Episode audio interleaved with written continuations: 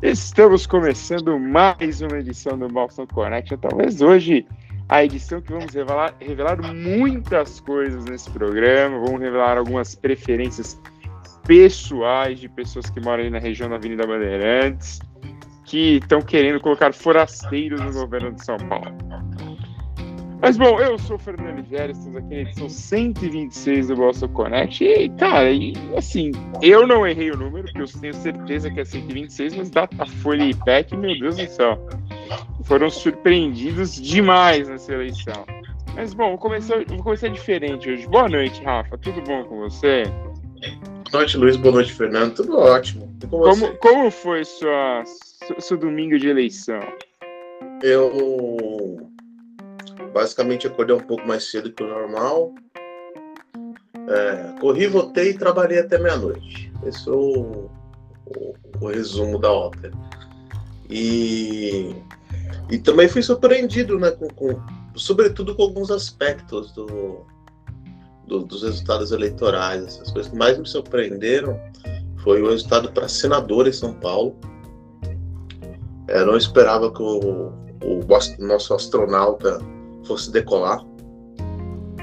Ele passou a estratosfera dos votos, foi eleito, assim, facilidade absurda. É, não consegui enxergar muita identificação do, do, eleitorado paulista nele. Não tinha plataforma, não tinha nada, tinha um escudo de autoajuda ali e tal. Ah, Rafa, mas você vai me desculpar, vou ter que te cortar. Ele, como ele não tinha nada, ele tem travesseiro. Não, é verdade, ele travesseiro. Não, ele foi plantar feijão no espaço. Então, é, tem isso também. Não é qualquer um. E até mas... hoje não cresceu o feijão que ele plantou. Não cresceu o feijão. E eu. Então, eu, eu me surpreendi bastante com isso. É, eu esperava um desempenho muito melhor do PSDB. Acho que foi uma derrota avassaladora do PSDB aqui no, no Rio do Canto, São Paulo. Isso é, é, na minha opinião, meio colocou uma pá de cal no partido. Acho que isso é muito difícil para o PSDB se consolidar. É, partido que era protagonista até 2014 na política brasileira encolheu de uma maneira absurda, absurda. Então é, é que era um, um, partido muito marcado por cargos executivos, né? Eles sempre e, e chegavam forte na disputa por cargos executivos. E, e desde 2014 para cá, esse essa, esse peso foi minguando, minguando, minguando. Hoje dá para dizer que o PSDB é um peso pena da política nacional. Pede pro PSD, feio, pede até pro PDT. Não, é... E dizem já ali alas do partido que isso pode ter, cara, acabado com o partido. Sim, pode ter sido a, literalmente a pá de cal para que o partido tome outros rumos aí. Então, existe até uma, uma, uma ala que define uma fusão com o partido, né? Então... Cara, não acho que seria ruim, viu, Rafa? É, então, mas é, é engraçado, né? Porque o, o, eu acho o caso do PSDB um pouco sui generis, porque todo partido, tirando alguns partidos mais recentes tal, é meio que uma construção coletiva, assim. É, muita gente trabalhou para fundar o PSDB, para firmar o PSDB no plano nacional. Gente boa. E tudo foi implodido a partir de 2014, cara. Porque o PSDB deixou de fazer uma, uma oposição programática e democrática em, contra o PT e, e, de certa maneira, abriu espaço para o que hoje é chamado de bolsonarismo é, é, é, essas alas mais radicais da política brasileira saíram das franjas, começaram a tomar um, espaço de interlocução que sempre foi ocupado pelo PSDB, sempre foi ocupado pelo PSDB. E desde do, de 2016, com a saída da Dilma, é, eles não saíram desse espaço. Assim, não é que o PSDB retornou à arena do debate, o PSDB foi obliterado. Então, é, esse é um problema, porque essa, essas alas mais radicais cativavam o eleitorado de tal modo que, que isso é uma, uma coisa que eu escuto cada vez mais de eleitores é, do, do Bolsonaro de extrema direita, que o PSDB é comunista, mais ou menos. O PSDB é, é do, sei lá, do Fórum de São Paulo, do Jorge Soros. E, e, e, na realidade o PSDB é um partido liberal, de centro ali, centro-direita, aquela direita democrática, virou comunista para essas pessoas. Então, o PSDB é vítima da des desorientação ideológica do país. Esse é, um, é, é o principal destaque assim, inicial para Bom, mas já que a gente está falando aí do fim do PSDB, também vamos falar aí da ascensão, né? É, temos aqui hoje no programa, para minha surpresa, lembro que quando eu fiz o primeiro convite não esperava, temos aqui com a gente hoje Tarcísio de Freitas. Oh, desculpa, Luiz Anversa aqui, né, representando o Tarcísio. Tudo bom, Luizão?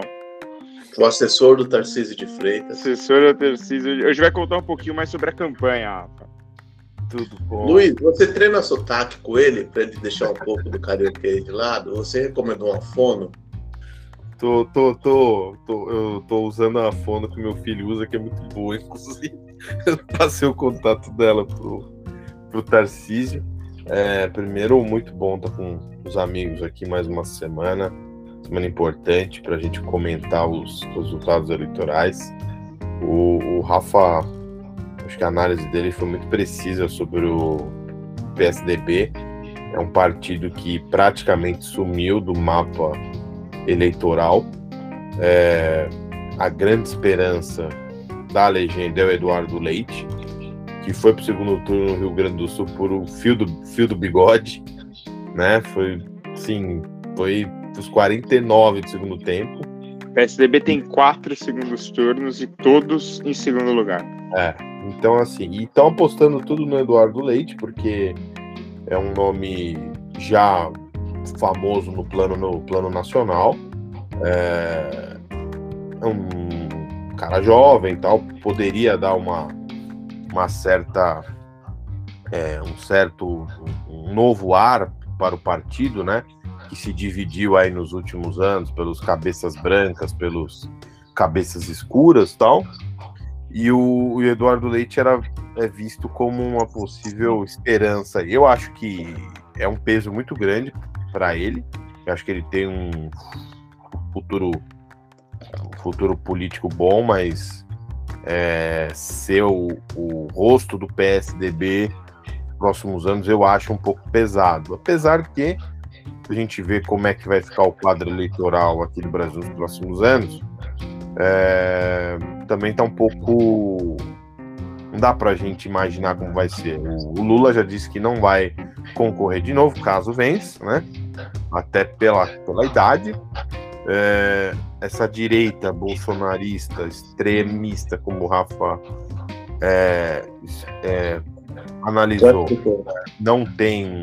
Não sei se o Bolsonaro, é, não ganhando essa eleição, ele vai tentar em 2026 também não sei quem seria o, o herdeiro dele.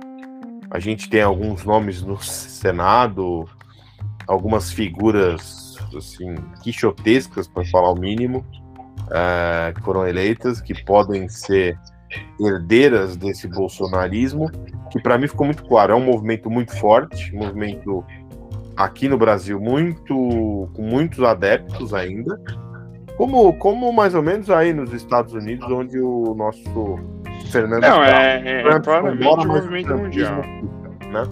É, o, você tem ali na Itália, com a extrema-direita também, Sim. que já tinha começado ali em 2010, Sim. e aí depois volta agora. Você Mas tem é... outros países que é, essa extrema-direita crescendo assim loucamente. Exato. E aí, só para fechar o meu comentário inicial, também falando dos institutos, mas é mais pegando esse, essa nova cara do nosso Congresso, que é uma cara mais direita ainda, mais conservadora. E caso o Lula seja eleito, que eu acredito que vá ser eleito, ele vai pegar um Congresso muito complicado para ele, vai ter uma relação muito difícil.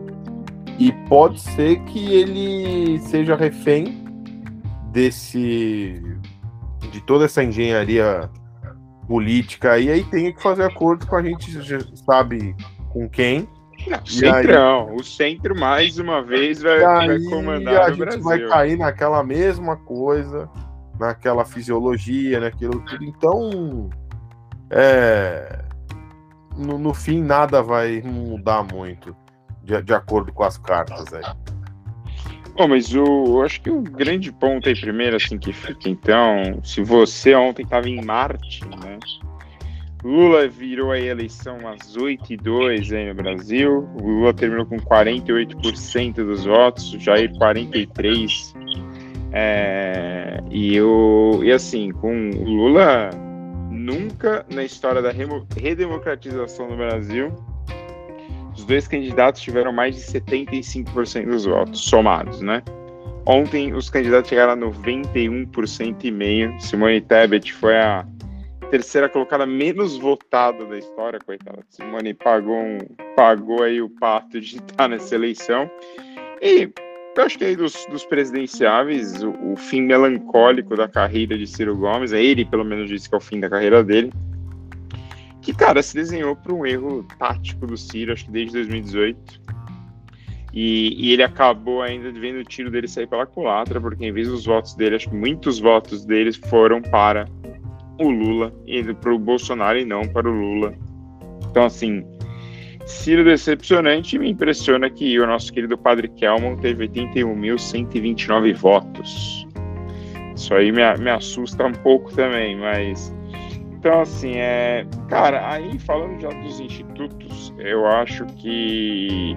Até li hoje a entrevista da CEO é, do IPEC, falando um pouquinho mais sobre. Para ela, o, essa transição de votos foi o que acabou pegando um pouco. Ela acha que o, por exemplo, que o que muita gente que acabou não votando no Ciro votou no Bolsonaro, muita gente acabou tendo. Muita gente acabou também, da Simone acabou talvez votando no Lula, votando ali no Bolsonaro, porque já queria tentar ou resolver, assim, porque tinha a ala empolgada da esquerda, que achava que o Lula ia ganhar a eleição. Temos um amigo aqui que falou que o Lula ia ganhar com 63% dos votos válidos, ele já tá bêbado. E por outro lado, a gente tem a ala bolsonarista, que inclusive esses, os grupos bolsonaristas hoje estão assim empolvorosos, porque se repetiu o discurso que o Bolsonaro ganhou no primeiro turno, e aí já começou aquele papo de fraude nas urnas, que as urnas são ruins, que as urnas não são o quê. Assim, eu acho que Bolsonaro ganhando e com o atual Congresso que a gente vai ter, as urnas eletrônicas estão com dias para lá de contadas. Não, não sei se elas chegam vivas em 24 das eleições municipais. Mas, por outro lado, é, eu acho que assim, cada vez mais se prova que as eleições no Brasil são extremamente seguras, sem nenhum tipo de problema, sem pessoas mexendo ou tentando. A gente já falou aqui 200 vezes a urna não é ligada na internet, então não pode sofrer ataque hacker, a urna não pode ser carregada antes de volta. Às vezes... Cara, voltei aqui em Nova York, o único problema foi a comunicação, porque tinha uma fila que dava volta no quarteirão ao som de um funk para o Jair Bolsonaro.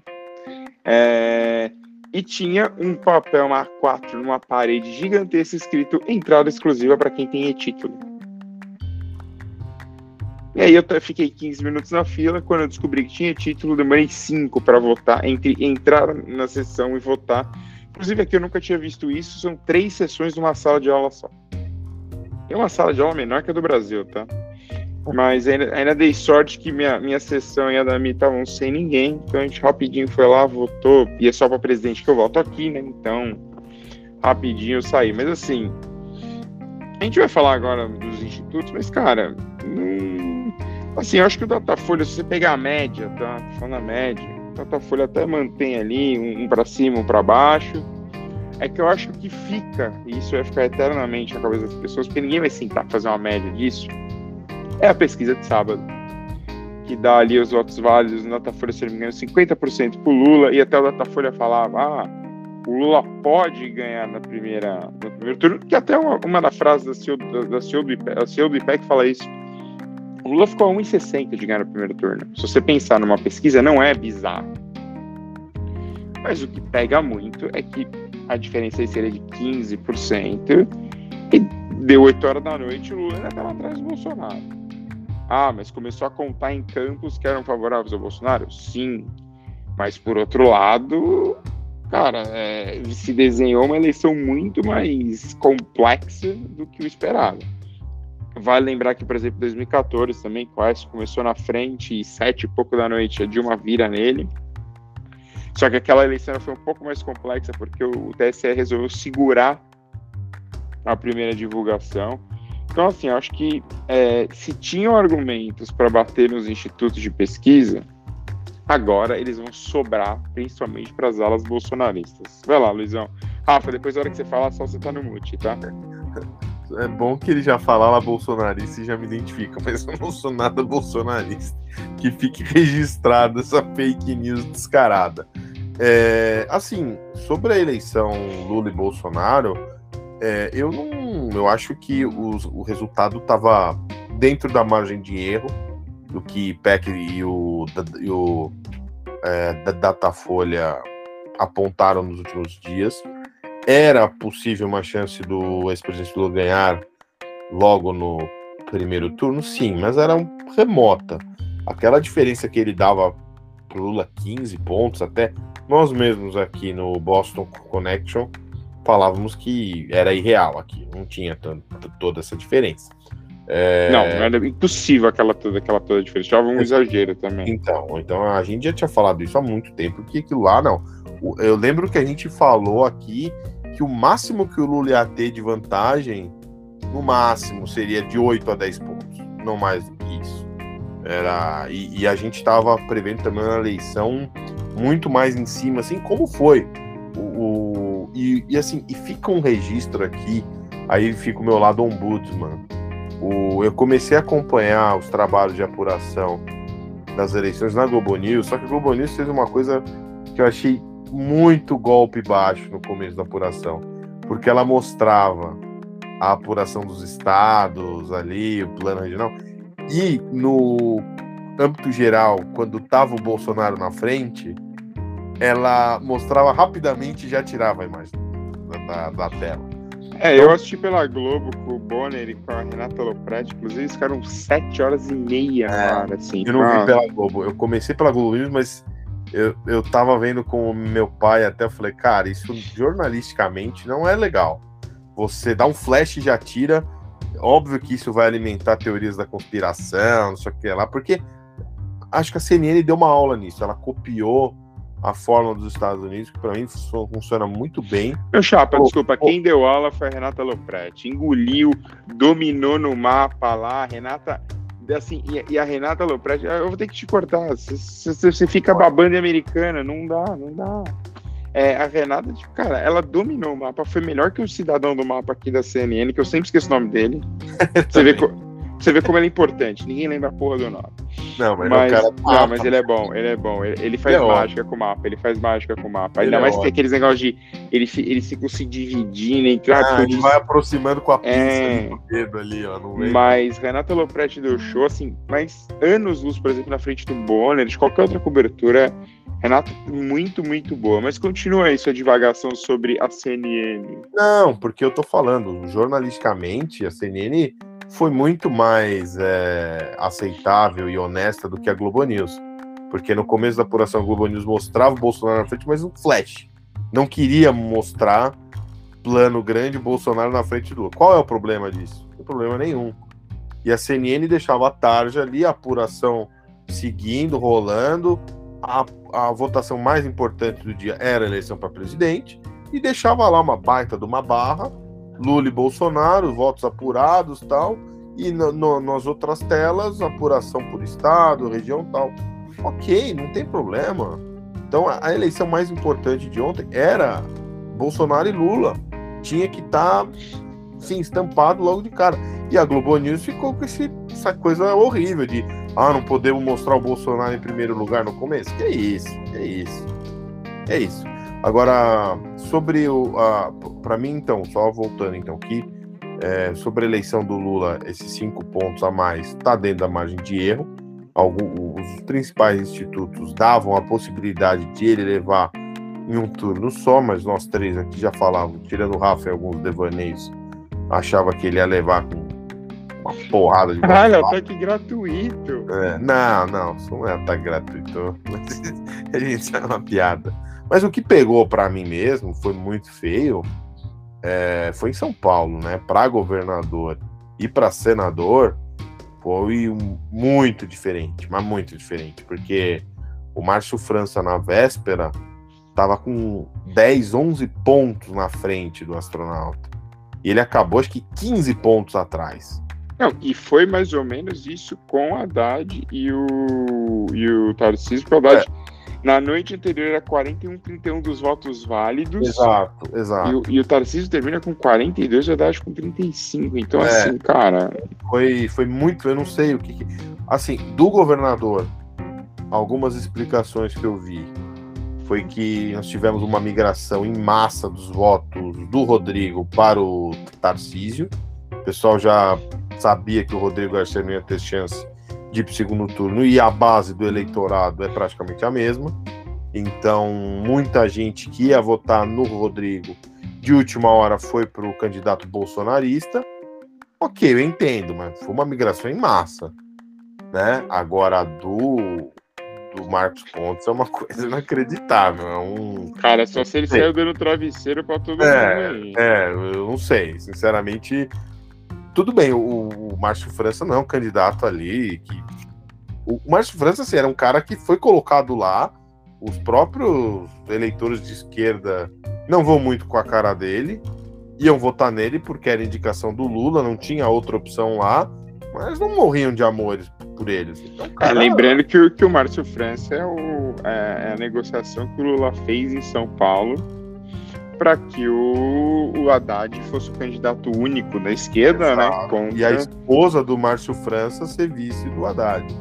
Né? É, e hoje, só um parênteses, Luizão, eu vi que o Haddad deu uma trucada na sua equipe, na sua equipe né, na, durante a campanha que no último debate o Haddad chamou para si a responsabilidade de atacar o PSDB.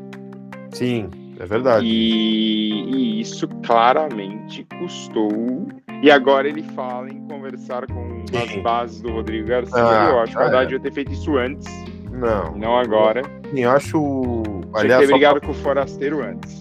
Só para fechar da minha parte, acho muito difícil que o Haddad ganhe essa eleição. Não, não vai ter essa virada.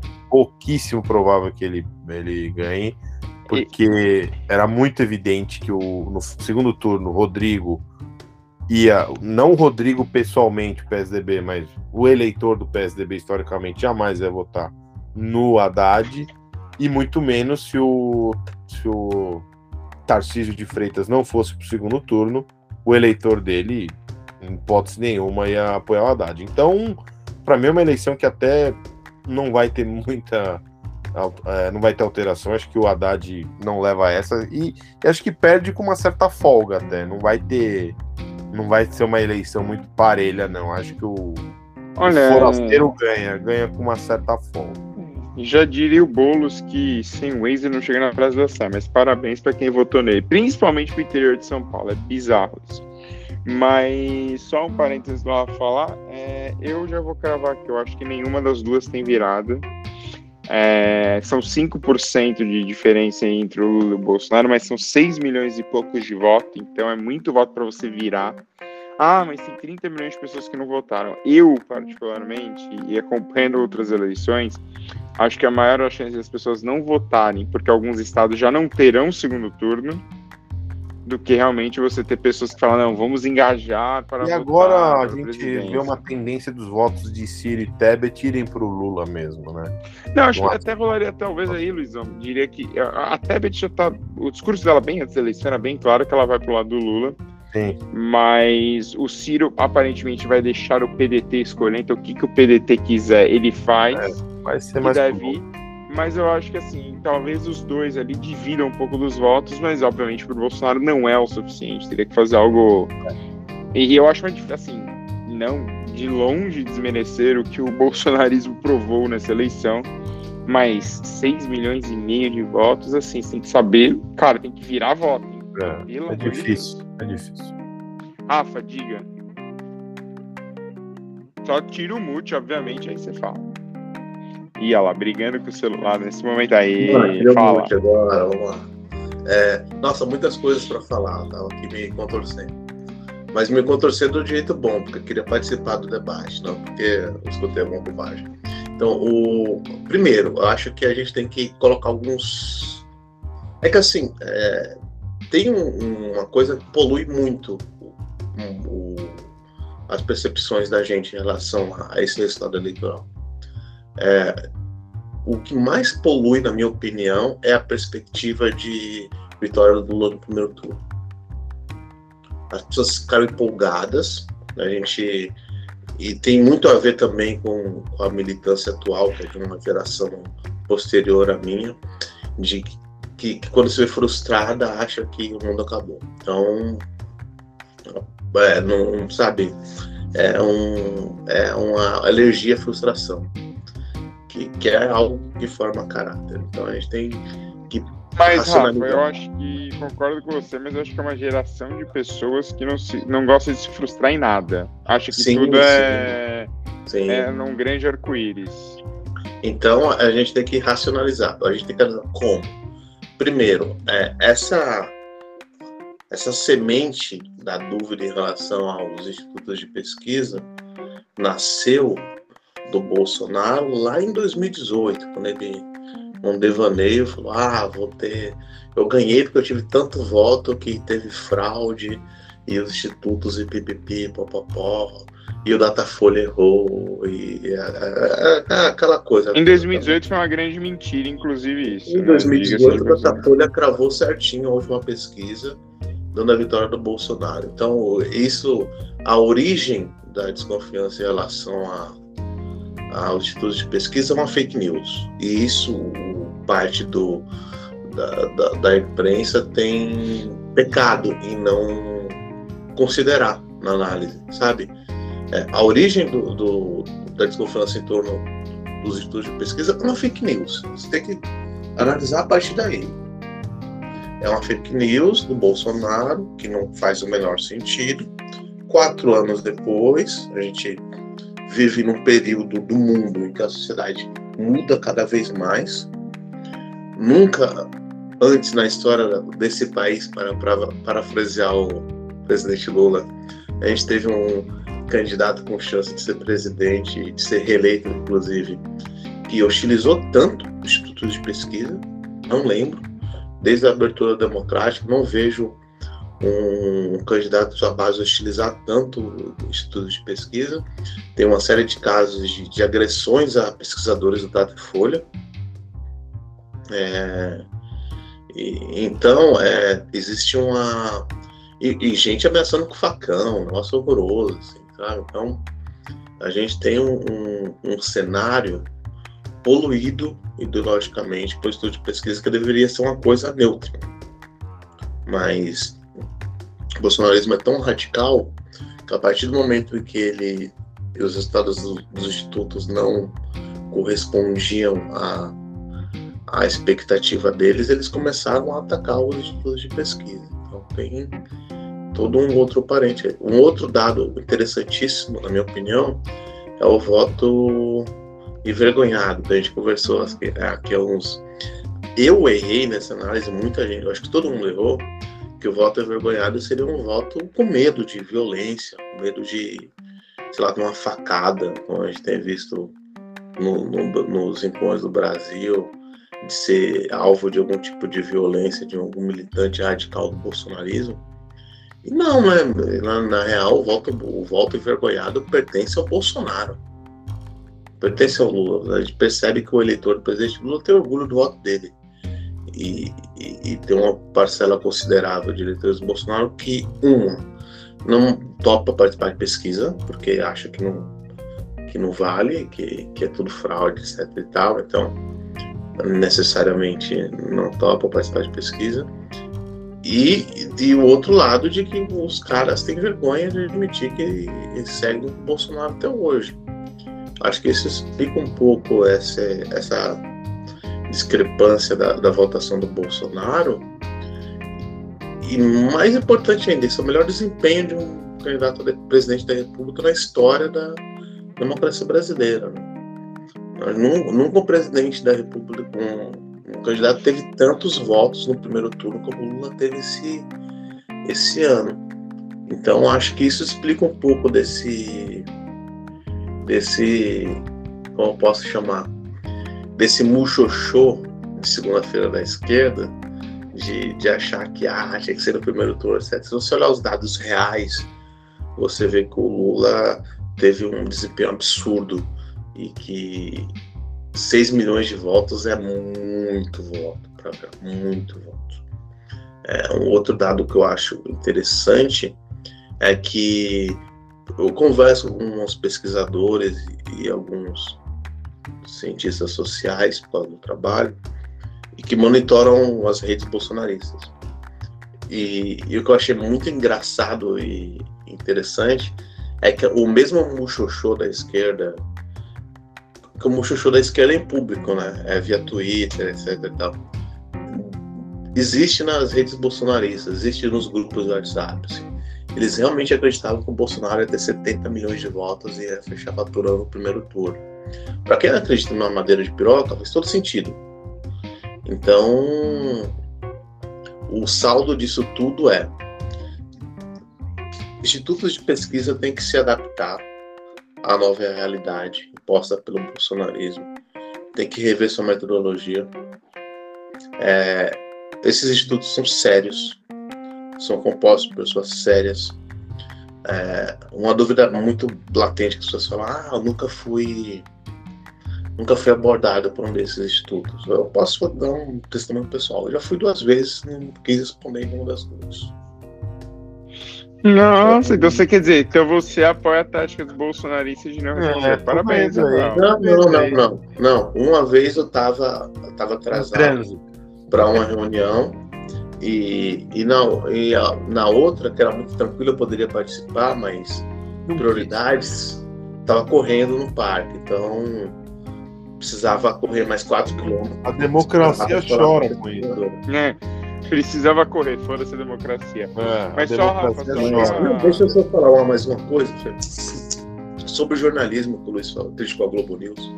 É, eu entendo a crítica dele, mas eu considero também não. A, eu acho que o que a crítica do Luiz era muito pontual em muitos não muito, mas é um pouco exagerado, no sentido que eu acho uma escolha estilística, sabe? É, o Luiz está antenado que tudo pode virar uma, uma, uma um, um, ingrediente a mais para demonizar a imprensa e criar teorias, etc. e tal, mas ah, eu acompanhei as duas coberturas, eu acreditei que a, que a escolha da Globo News era muito mais uma escolha mais, era muito uma escolha estilística de tentar passar o maior volume de informação muito rápido. Então, eu acho que seria muito mais fácil colocar uma tarja lá e não ficar voltando ao assunto o tempo todo. Mas eles, como eu, e nisso eu concordo com você, é muito mais fácil colocar uma tarja. Mas eu acho que eles queriam dar uma dinâmica e de ficar falando dados e, e de aproveitar da habilidade da Renata Lopretti, que sim, é disparada, assim. As melhores jornalistas políticas do Brasil é uma entrevistadora absurda, assim, ela é muito hábil, muito inteligente, muito respeitosa, ela consegue. É, para quem duvida da habilidade da Ana Lopretti, basta ver a, a, pergunta dela do último debate para o candidato do Partido Novo, que eu não lembro o nome dele, sobre cotas Felipe raciais. Dávila, Felipe Dávila. Sobre cotas raciais. Aquilo é uma aula de como perguntar a um político e extrair uma declaração dele com. Aquilo ali é uma bala de prata do media training. É, que é o, que todo repórter bom deve tentar pegar. Aquilo não, não, tem media training que, que resista aquilo. Ela foi muito bem. Então, todas as loas ressalvas a Renata Lopretti, que deu show na cobertura da, da apuração. E tá dando show há um tempão, e tem que ser exaltado um tempão, desde 2014. Era a, o podcast a dela, o assunto é muito bom, inclusive. É, a sabatina dela é sempre a mais completa, muito melhor que a do Jornal Nacional. Ela consegue extrair muito mais do, do entrevistado, ela consegue ser dura e, e, e deixar o entrevistado confortável ao mesmo tempo, coisa que não acontece no Jornal Nacional. Mas, a Renata Lopretti é um show, enfim. Todos Mas bom, só, só aproveitando aqui, Rafa. As né, boas ressalvas a ela. Agora, só para terminar, Fê, sobre o jornalismo. Acho um, um, um pecado muito pior. É, aconteceu o que aconteceu hoje, por exemplo, no Jornal da Record, que esconderam a vitória do Lula no primeiro turno. Esconder um fato consolidado é muito mais grave do que esconder um- uma apuração. E esconder entre aspas, né? eu acredito que foram escolhas estilísticas mesmo, como aconteceu na Globo News. É, vale ler também o conto do Maurício Sticer, que ele fala um pouco sobre essa, essa camuflagem do, do, do resultado eleitoral a favor do Bolsonaro de hoje, de segunda-feira. Bom, só aproveitando aqui, então, é... fazendo uma comparação rápida, em 2000 e... 18, Bolsonaro teve 49,2 milhões de votos, o Haddad teve 31 milhões de, e 3 de votos. Só que aí entra a grande diferença. O Ciro teve 3 milhões de votos. O Alckmin teve 5 milhões de votos. O Amoedo teve 2 milhões de votos. Cabo da Ciola, Henrique Meirelles e Marina Silva, todos tiveram mais de 1 milhão de votos. Nessa eleição, apenas Simone Tebet e Ciro Gomes tiveram mais de 1 milhão de votos. Todos os outros abaixo de 600 mil ali, com a, com a grande Soraya, com quase 601 mil votos. Então, assim, isso mostra muita polarização. É, foram 118 mil votos válidos esse ano, contra mais ou menos a mesma coisa ali em em, em 2018. Então, assim, dá pra. Deixa eu fazer uma conta muito rápida aqui, ó. 147 milhões vezes ponto. É, tivemos 117 milhões de votos válidos. Então, assim, claramente mostra que é, a eleição desse ano foi muito mais polarizada do que a gente imaginava. E aí, só a título de curiosidade, segundo turno, Bolsonaro teve 57,7 milhões de votos. Assim, o Lula, teria, o Lula teve quase a mesma coisa só no primeiro turno. E o Bolsonaro teve 5. E, ele, e o próprio Bolsonaro repetiu quase o desempenho do segundo turno, tendo 51 milhões de votos. Então, assim, cara, é um. É, é um momento de, de muito cuidado é, que a nossa. Estamos aí passando nesse atual momento, mas é isso, assim, eu acho que te- teremos longas três semanas, vamos ouvir, vamos falar muito nesse podcast disso, mas o famoso couro vai comer agora. Rafa, você tá fazendo L aí na sua testa. É, você, tá, você tá no mute ainda, Rafa, só porque minha voz tava voltando muito aqui na minha orelha. É... Eu tava, eu tava, eu tava só, só levantando o dedo, porque é interessante é, esse, esse aspecto dessa eleição, que foram números absurdos, ultrapolarizados, etc e tal. Só que se você olha a- o, quadro, você percebe que o, o não o PT, mas basicamente a figura do ex-presidente Lula é um elemento definitivo nessa eleição. Sim, Se fosse qualquer outro candidato pelo PT, qualquer quadro, escolhe qualquer pessoa do PT, é, qualquer quadro do PSDB, qualquer quadro da, do MDB, qualquer outro quadro, seria engolido pelo bolsonarismo de uma maneira absurda. não, teria acabado ontem já. E isso, e isso é explicável por alguns motivos. Não é só só o, o canto da sereia do bolsonarismo, não é só não é só fake news, não é só o, o, o leitor evangélico. Não, não tem uma não tem uma resposta óbvia para esse fenômeno.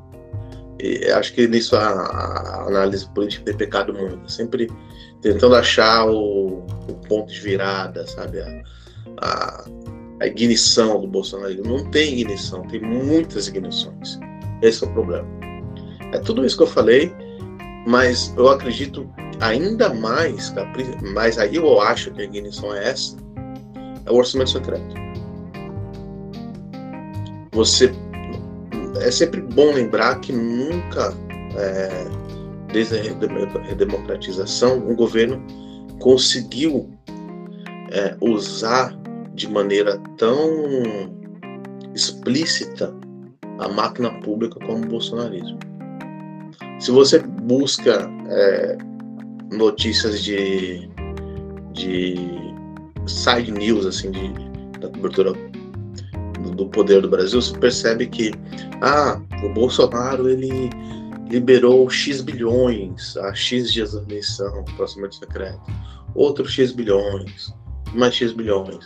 Ah, no total, o orçamento secreto, nessas liberações, que ninguém sabe para onde vai, é, custa metade da realização da Copa do Mundo por ano para o país. Então é um, uma coisa absurda, assim. É metade do custo da Copa do Mundo por uma Copa do Mundo por ano. Então você você imagina para onde vai esse, esses recursos do orçamento secreto da base bolsonarista? Pro, pro, ambulância da cidade do interior que não vai, né? Em período eleitoral. Ninguém aqui é, é poliana e nasceu ontem. Então, nós temos uma, uma, uma base eleitoral do Bolsonaro por legislativo e, e para a Câmara e para o Senado e para e para as câmaras estaduais completamente anabolizada de dinheiro. Sim. De muito dinheiro, dinheiro absurdo, dinheiro grosso, dinheiro de, de, de comprar cesta básica, de, de inundar a rua de Santinho, de, de fretar ônibus. De, e, eu estou falando uma série de crimes eleitorais que é difícil de, de punir num país tão grande, tão, com, com vários encontros com o Brasil. Então, essa, essa base bolsonarista está completamente anabolizada. Mais do que discurso moral, mais do que o pastor perdendo não sei o que, é grana. É, muita grana, muito dinheiro para um país que o Estado, eu já, eu já repeti isso várias vezes, em muitas localidades representa tudo. Então isso explica bastante o sucesso do, do, da base eleitoral do Bolsonaro no legislativo tem um outro, porém, também como problema de punição. É, o, atualmente, vale a pena cometer o crime eleitoral de abuso econômico. Porque a punição é muito branda. É, a punição, por exemplo, a uma motocicleta do Bolsonaro, que é o uso explícito de dinheiro público, mais de 5 ou 30 mil reais. Para o nível de exposição que você tem eleitoralmente de, de, um, de um evento desse tipo. Vale a pena. Nada. Não é nada. É, vale a pena. É, é, é você, tipo... tipo, é você investir num. viajando aqui numa grande propaganda no Facebook, numa grande TV. É, você tipo tá, de... tá pagando muito pouco pelo que. Isso. Para mim, esse tipo de, de punição tem que ser punição do tipo: você faz uma vez, você paga 100 mil, faz duas, você paga um milhão você faz três, você pode ficar inelegível, sabe? Umas coisas assim, quando você é provado que está fazendo Sim. abuso de poder financeiro. Então isso é, isso explica muito do sucesso do Bolsonaro no, no, no, no poder legislativo. É, é, grana, muita grana. E apesar disso, a gente tem um, um cenário eleitoral que o ex-presidente lutou no primeiro turno.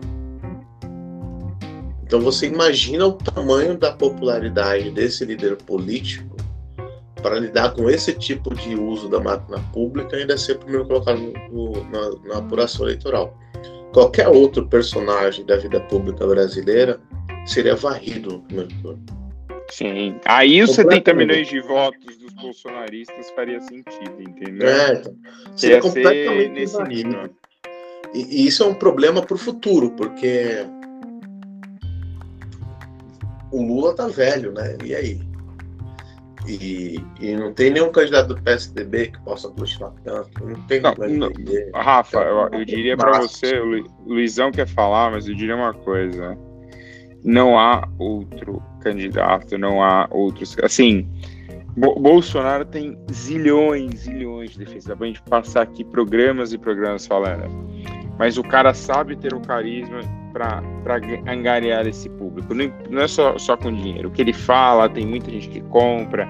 as pessoas realmente acreditam que ele luta contra o sistema. Não, gente, ele não luta contra o sistema, mas vocês não estão preparados para essa discussão ainda.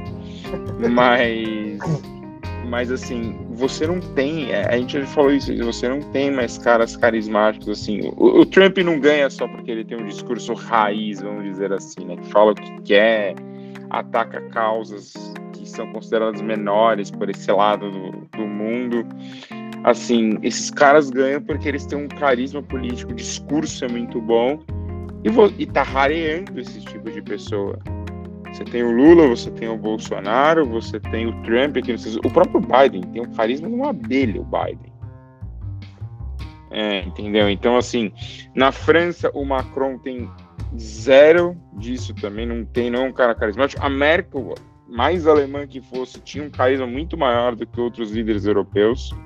Você pode pegar, por exemplo, o Charles, o Charles tem zero, a primeira-ministra da Inglaterra atual também zero carisma. Então, assim, esse, eu acho que a extrema-direita fez isso, isso é um fato, isso é uma coisa palpável e elogiável, independente do discurso, mas ela é elogiável, que o discurso conquistou os ouvidos de pessoas que sentiam a margem. E aí, de repente, a gente descobre que você tem pessoas que sentem a margem, não importa o dinheiro, não importa a situação de vida.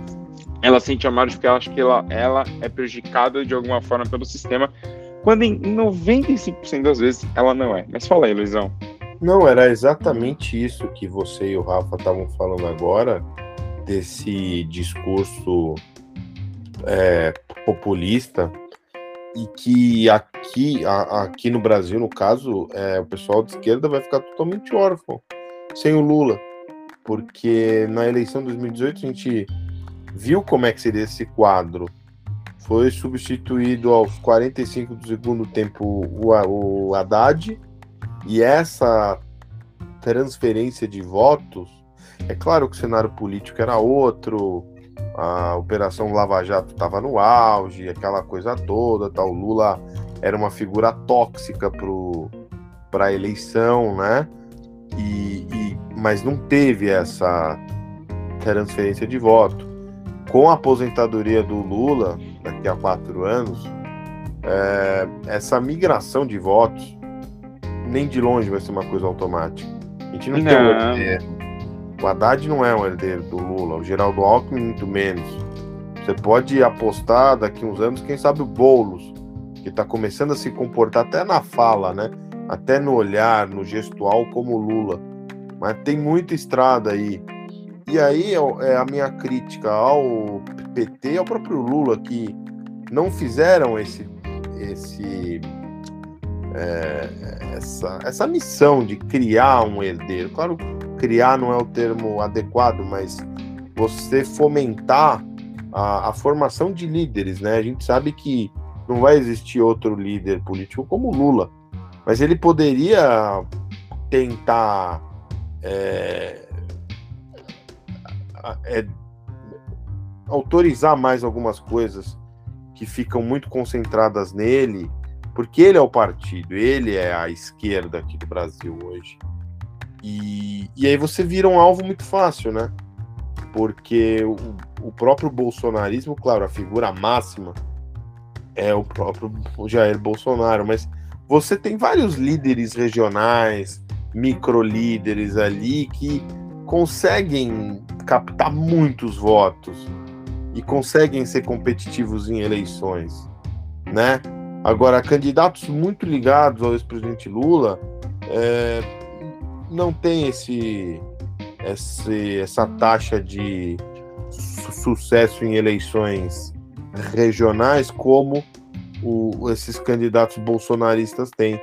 Então eu acho que a, a, esquerda aqui no Brasil vai ter um grande desafio nos próximos anos e, e o, pessoal mais a essa direita raivosa na tendência hoje deve ficar mais forte e mais influente nos próximos anos.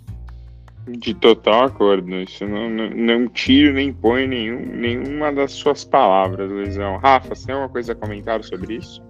Não, sim, eu acho que. Não, não ou sim? Não e sim. É. Ah, tá. É, eu, eu, concordo com, é muito louco você para pensar, criar um líder. Assim. É, na verdade, dois tipos de líderes, né? Atualmente, na minha visão. Tem o líder, o líder orgânico, o Boulos, por exemplo, um exemplo de líder orgânico. Tem uma militância consolidada de décadas, tem mais de, acho que 20 anos do, do MTST, então ele capinou o terreno dele ali para criar uma liderança política. Foi o deputado federal mais votado de São Paulo. São Paulo não é um estado necessariamente é, é, progressista e, e, liberal. A capital é, em vários pontos, mas o estado todo não.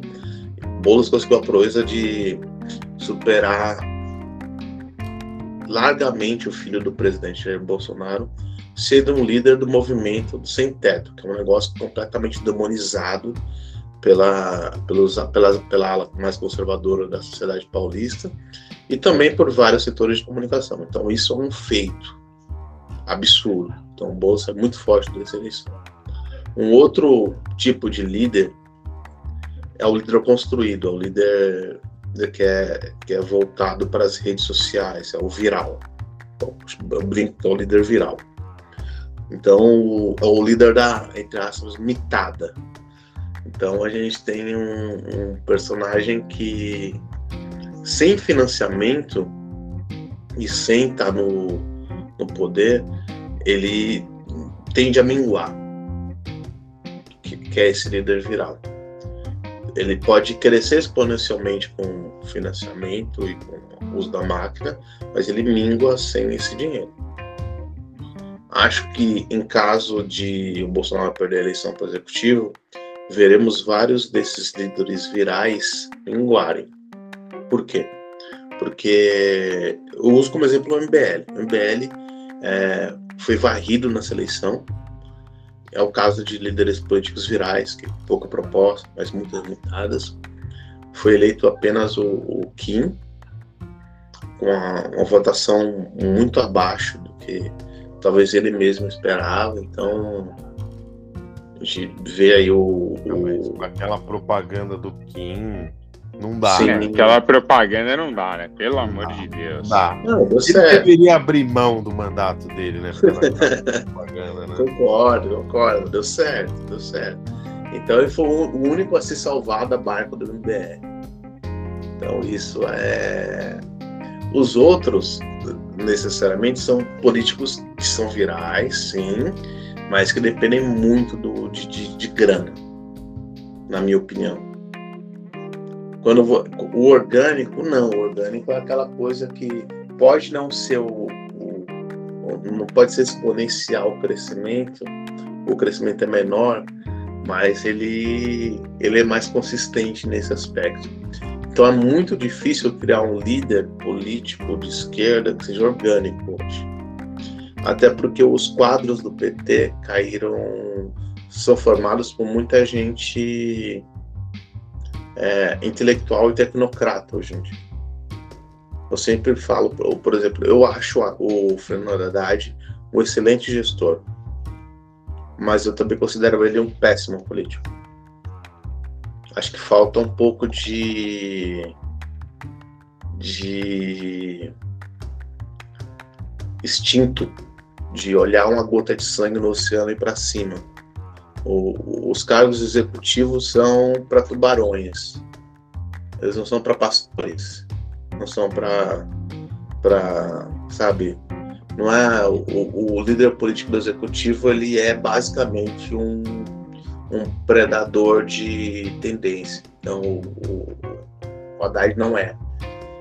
Ele comete muitos erros políticos em série.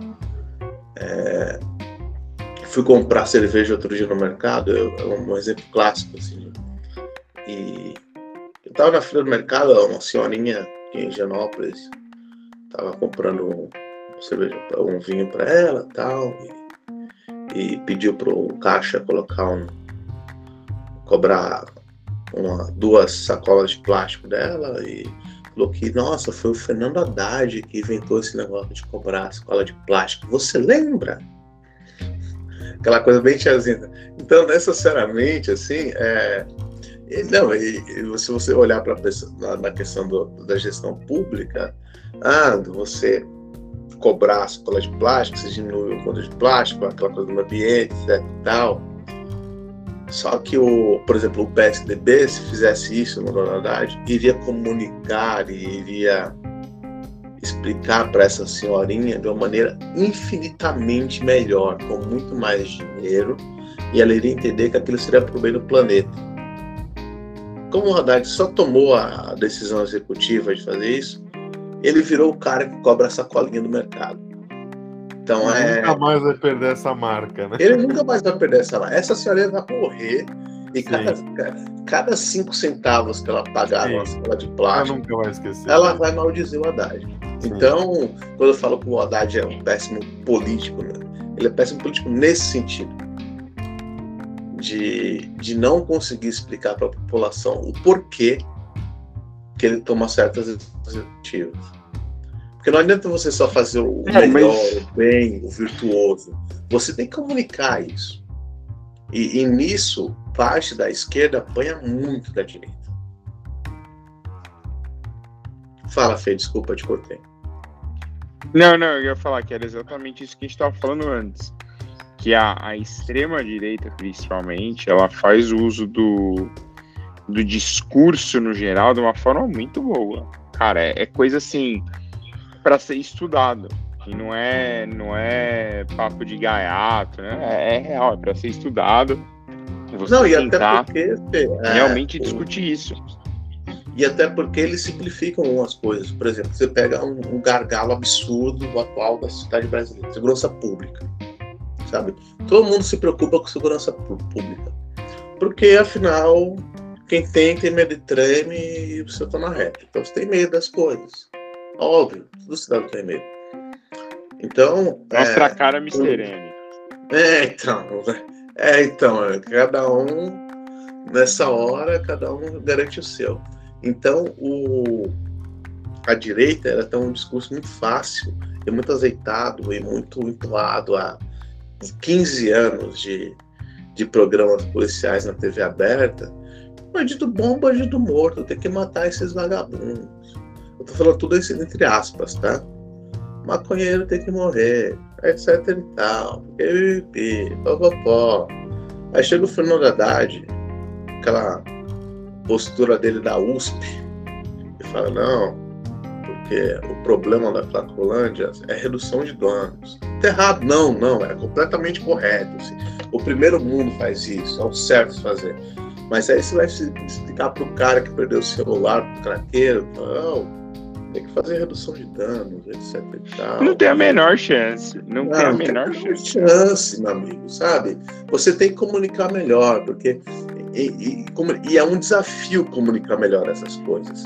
Porque o cara que perde o celular para o que o craqueiro morra. Porque o celular custa R$ 1.500 hoje.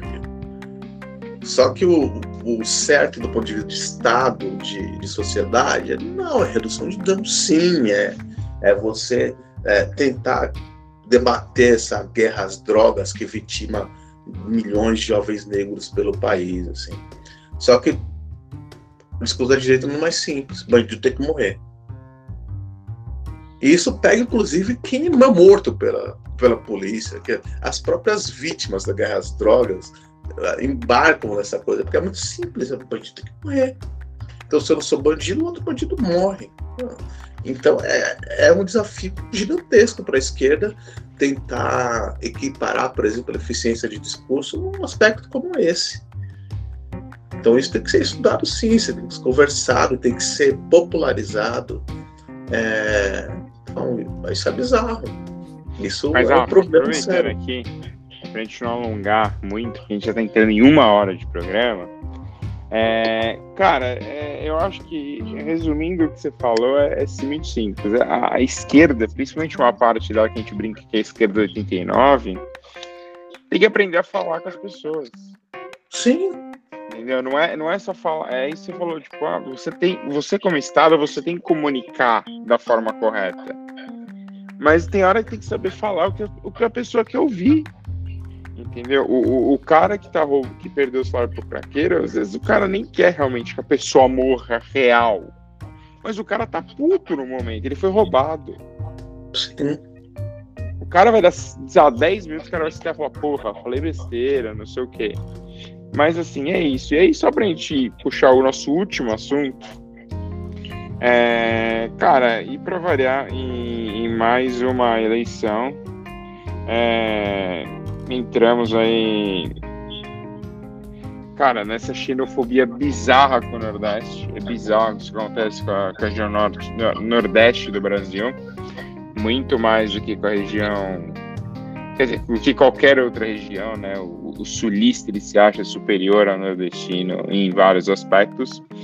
É, desde 2006, quando o Lula ali se reelege, você já tem ah, o, o nordestino volta errado, o nordestino volta porque não gosta de trabalhar, aqueles comentários bem ridículos. E, e, cara, eu acho que com as redes sociais aí, 2006, 2010 era menos, hoje 14, 18 18 não foi, eu diria que 18 não foi tanto, porque 18 foi uma vitória mais tranquila do Bolsonaro, então esse, esse discurso existiu, mas reduzido. Só que esse ano, por causa do segundo turno, e principalmente pela vitória do Lula no primeiro turno, assim, né, por Lula ter terminado na frente do primeiro turno, esses ataques voltaram, cara, de coisas absurdas, desde uma contadora dizendo que ela não ela não jamais culparia um dono de empresa que não quisesse pagar imposto porque a pessoa é nordestina. Então, tipo, ele assim, que o funcionário é nordestino, então o cara tem que pagar imposto mesmo, porque o nordestino, entre aspas, lasca o país. Então, então assim, cara, e, e hoje tem gosto, tem, tem cara, tem um ex-jogador do Ceará, cara, do Sul, eu não lembro o nome dele agora, o cara jogou no Ceará, jogou em Fortaleza, e falou que se ele visse nordestino pela é, pobre nordestino pela rua, ele atropelaria as pessoas. Assim, cara, é, isso para mim mostra, é, diz muito, é aquela velha frase, eu odeio essas frases prontas, mas diz muito mais sobre essas pessoas do que realmente sobre a situação do país e tudo mais. Então, esse tipo de pessoa está tentando, entre, não entre aspas, é, é a realidade, comandar o Brasil atualmente. É, temos aqui, por exemplo, o Rafa nordestino, eu, filho de nordestino. É, então, assim, cara, não, não cabe mais isso. É, nem, nem vou falar que não cabe, acho que só, só tapa na orelha para resolver. Eu não, não gostaria de falar tapa na orelha, porque eu pensei em outra coisa, mas meu discurso ia ficar muito baixo se eu falasse o que eu tô pensando. Então, cara, tapa na orelha, pelo amor de Deus, assim. E, e, desculpa, assim, a polícia tem esse material, é fácil você chegar nessas pessoas, porque tem lá o arroba do Instagram. Tem aqui uma. Eu, eu vou achar aqui só do Rafa falar, mas tem, teve uma blogueira, essas blogueiras que, né, que que tem opinião sobre tudo e não e às vezes meu, a pessoa a pessoa se queima por nada mas a. Deixa eu achar aqui o nome. Essa eu quero achar o nome, confesso. É, a Camila Rosado, Rossado. Ela disse: Eu vendo que o Nordeste que mudou, mudou o resultado. Mano, Nordeste, o Nordeste, onde o cara nem água sequer levou para a população. KKKK. O cara seria o Lula. Gente, sério, realmente preciso urgente da televisão de lá para ontem. O que, que vocês acham que aconteceu? Passou é, um tempo, ela não aguentou o tranco, como se diz nas redes sociais. Cancelou, obviamente, o Instagram. Daqui a pouco volta, daqui uns dois meses volta, pede desculpa, diz que tem amigos nordestinos que ama passar o final do ano.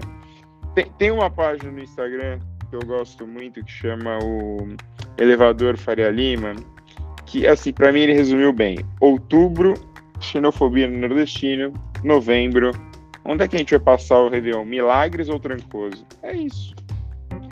Só que no, no, no, dia a dia, essa pessoa ela cospe Nova York, ela cospe, vou para Paris.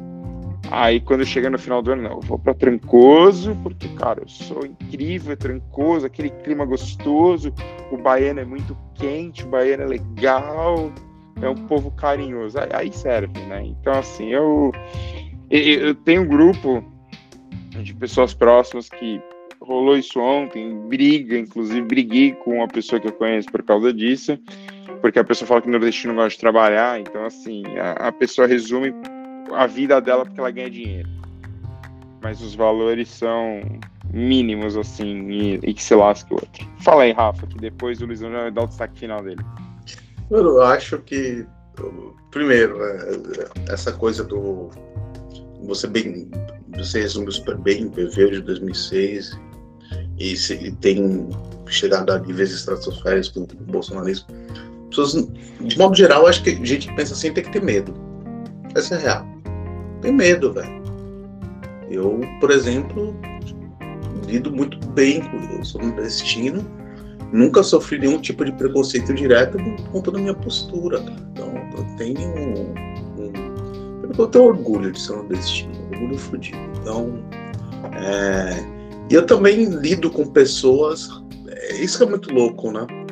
Quando você é muito difícil para mim falar porque eu nunca vou ser um nunca por conta do, da minha profissão, do meu trabalho, nunca vou estar num, num, num degrau social em que eu possa ser hostilizado por conta da minha origem. Né? Deve ser muito difícil e eu acredito que seja muito mais difícil para gente que tem algum tipo de trabalho que dê margem para esse tipo de coisa.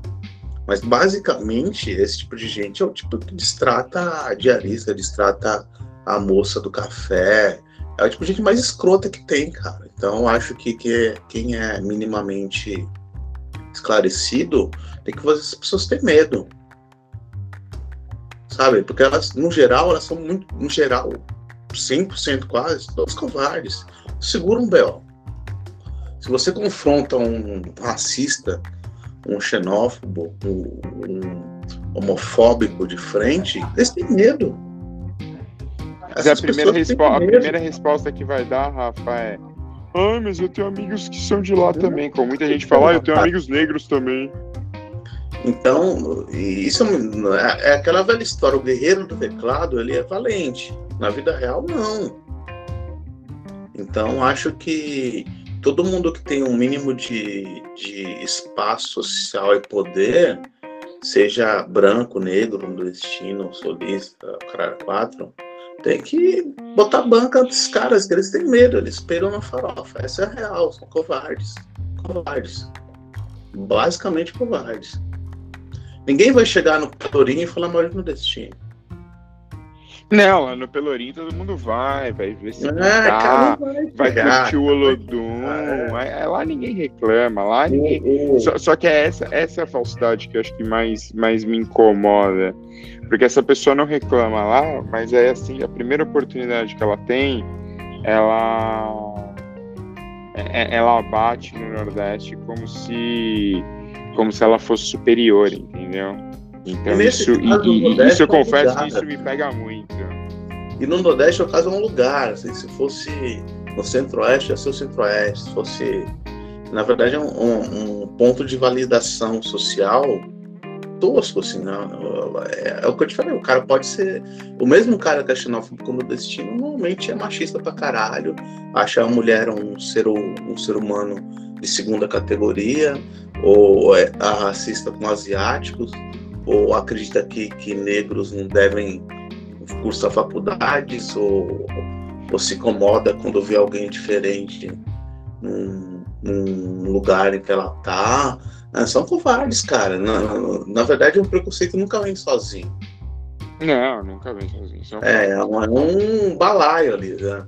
É um bando de gente feliz escroto oh. que, que tenta se validar depredando as outras. E, gente feliz e bem resolvida não precisa diminuir ninguém. Então, é, e, e, é o que eu te falei, o traço comum das pessoas é covardia.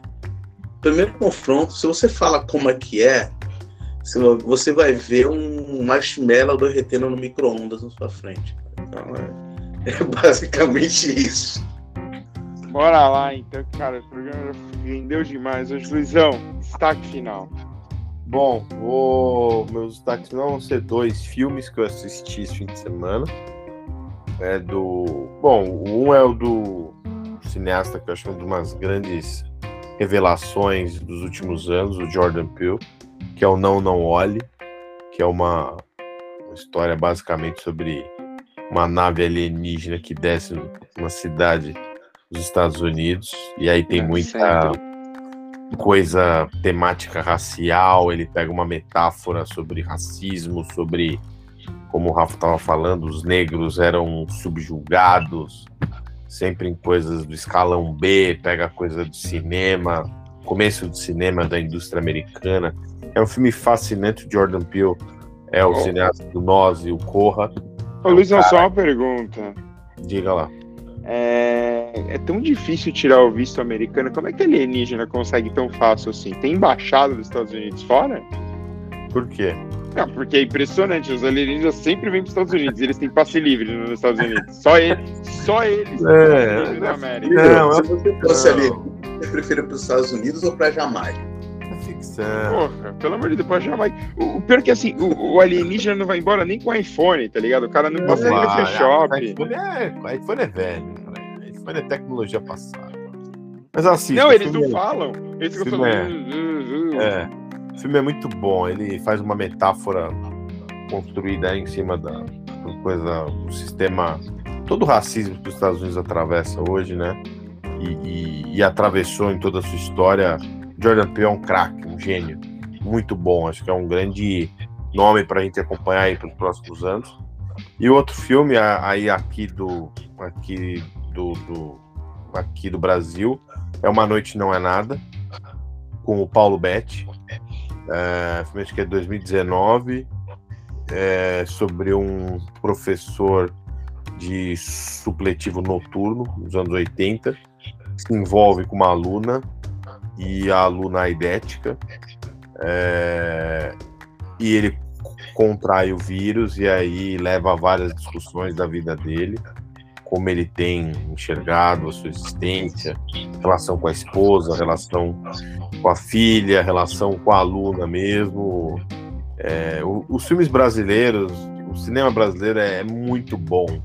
É, eu odeio quando as pessoas não gostam, falam, ah, eu não gosto de cinema O brasileiro. cinema brasileiro é bom porque ele conta a verdade. E isso incomoda as pessoas. Não, além de tudo isso, porque o cinema brasileiro ele abarca muitos aspectos. Então, é, por exemplo, eu não gosto do estilo Globo Filmes, assim. Essas comédias da Isso é Globo não chato. agradam. É chato, é que eu não gosto, não vejo um, é... não vejo trabalho artístico nenhum nisso. Mas você tem a mesma Globo Filmes, Canal Brasil, patrocinando filmes maravilhosos. Né? Então, o cinema brasileiro é bom por causa disso, porque consegue agradar tanto a comédia que o Fernando gosta do Globo Filmes, como um drama existencial do Paulo Betti, que é o meu caso. Não é que eu gosto, é que eu não sou falso. Gosto. Você, se você. Não, eu, eu gosto de filme engraçado, filme é legal pra dar risada. É que você é, bosteja pela boca, não é uma palavra melhor que essa, quando o filme é americano. Não Aí é, quando não. o filme é brasileiro, você cria crítica. Não é não, não é não. Até a minha esposa tava. Ela ia começar a ver o filme comigo. Ela viu a sinopse, ela soltou uma frase. Nossa, é a sua cara esse filme. Levantou e me Tá. deixou sozinho. É, só um parênteses, falando em filme, aproveitando que o Rafa falar, assisti esse final de semana o filme do Elvis. É, eu acho que o nome do cidadão é Austin Butler, o cara que Ah. faz o Elvis. O mínimo que você faz. Eu, eu te dou o Washington Post e o New York Times, seu trouxa. É, e, e, cara, o- aliás, Rafa, se você quiser a senha do Washington Post e New York Times, eu compartilho. hein? É, compartilhando aqui no ar, inclusive. É, eu, cara, baita atuação do Austin Butler. Baita atuação. E assim, depois que comparar as cenas, impressionante. Rafa, seu destaque final. Não, tenho dois dessa vez. Primeiro, eu quero destacar um- uma dica musical. Completamente viciado na rapper franco-chilena Ana Tiju. É, maravilhosa. Muito bacana, trabalho incrível. Assim. Acompanha a Ana Tiju, é, é incrível, é muito boa. É sensacional. Uma rapper com R maiúsculo. Outra dica cultural é um filme de um amigo meu, tá em cartaz no SP Cine, chama Jorge, o filme, é, do diretor Bruno Félix, que é meu amigo de infância, que estudei com ele lá na Zona Norte do Tempão, virou diretor de cinema. Baita orgulho, baita cara, cara sensacional. Primeiro curta dele. Tá, tá rodando São Paulo, se vocês pesquisarem, vocês vão perceber filmes. Quem se interessar, é, fala comigo que eu mando o link do YouTube, que é um link secreto. Mas baita filme, baita filme, muito legal. Me, me, me, me encheu de orgulho, assim. É baita amigo, baita realização, feita com financiamento coletivo. Não tem lei Rouanet, deixa bem claro. Feito com, com doações de amigos. Orgânico. É, orgânico. E é sensacional. É sensacional. Eu gostei muito que ele faz uma ponta de garçom, assim, porque ele, além de diretor de cinema, ele também é ator formado pela, pela Escola Paulista de Arte, então tem fez uma ele brincou de Hitchcock ali no, no filme. E o roteiro é muito bom que, que eu, eu achei muito bom porque é muito redondo e, e fechado.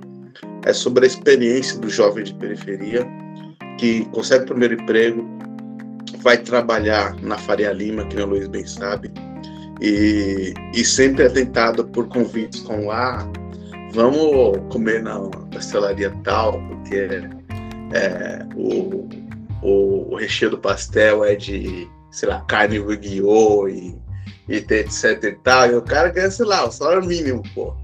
Então ele fala, ah, não, eu vou fazer tal coisa. Ele vai inventando desculpas, assim protelando, assim. Aí chega no, no, ápice, assim, ah, ganhei meu primeiro salário, vou finalmente sair com os meus amigos. Aí vai no pubzinho ali da Faria Lima e salário inteiro. Assim. Então é.